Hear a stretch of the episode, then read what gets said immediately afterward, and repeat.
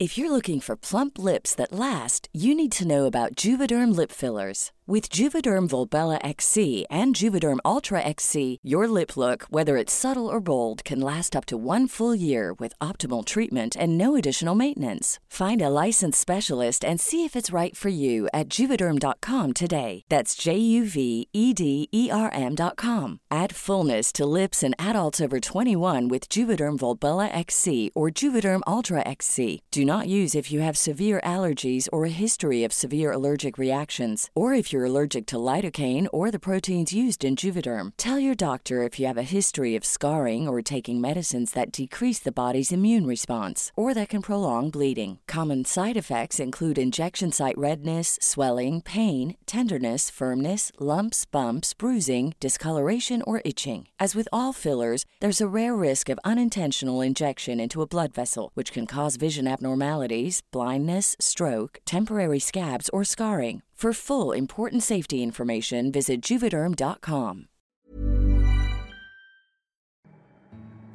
Bienvenidos a Historias de Medianoche.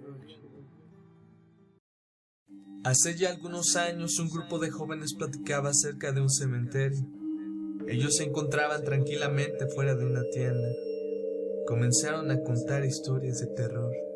Hubo una que llamó la atención de todos, ya que la historia había sucedido en el cementerio que se encontraba a algunas calles.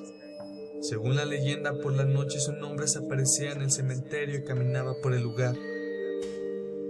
Uno de los jóvenes retó a dos de ellos para que entraran al cementerio. Ambos aceptaron. Debían cruzar el cementerio, el resto de los amigos los esperarían del otro lado. Los jóvenes entraron, pero pronto se perdieron. No lograban encontrar salida. Unos minutos después observaron cómo una niña salía de la oficina del cementerio. Ellos rápidamente fueron a encontrarla y pedir direcciones. Ella con gusto los guió a una de las murallas del cementerio. Al llegar les dijo que ella siempre salía por ahí. Los dos jóvenes observaron y le preguntaron cómo salía si la muralla era alta y no había forma de que una niña la escalara sola. En eso la niña solo se rió y dijo que ella salía así. De pronto solo se dio media vuelta y atravesó la muralla. Hay muchas historias que se cuentan sobre los cementerios. ¿Cuál es la del tuyo? ¿Te atreverías a entrar al cementerio e investigar lo que se cuenta de él? Déjame saber tu comentario. Dale like si te gusta este contenido y suscríbete. De mi parte es todo. Gracias y buenas noches.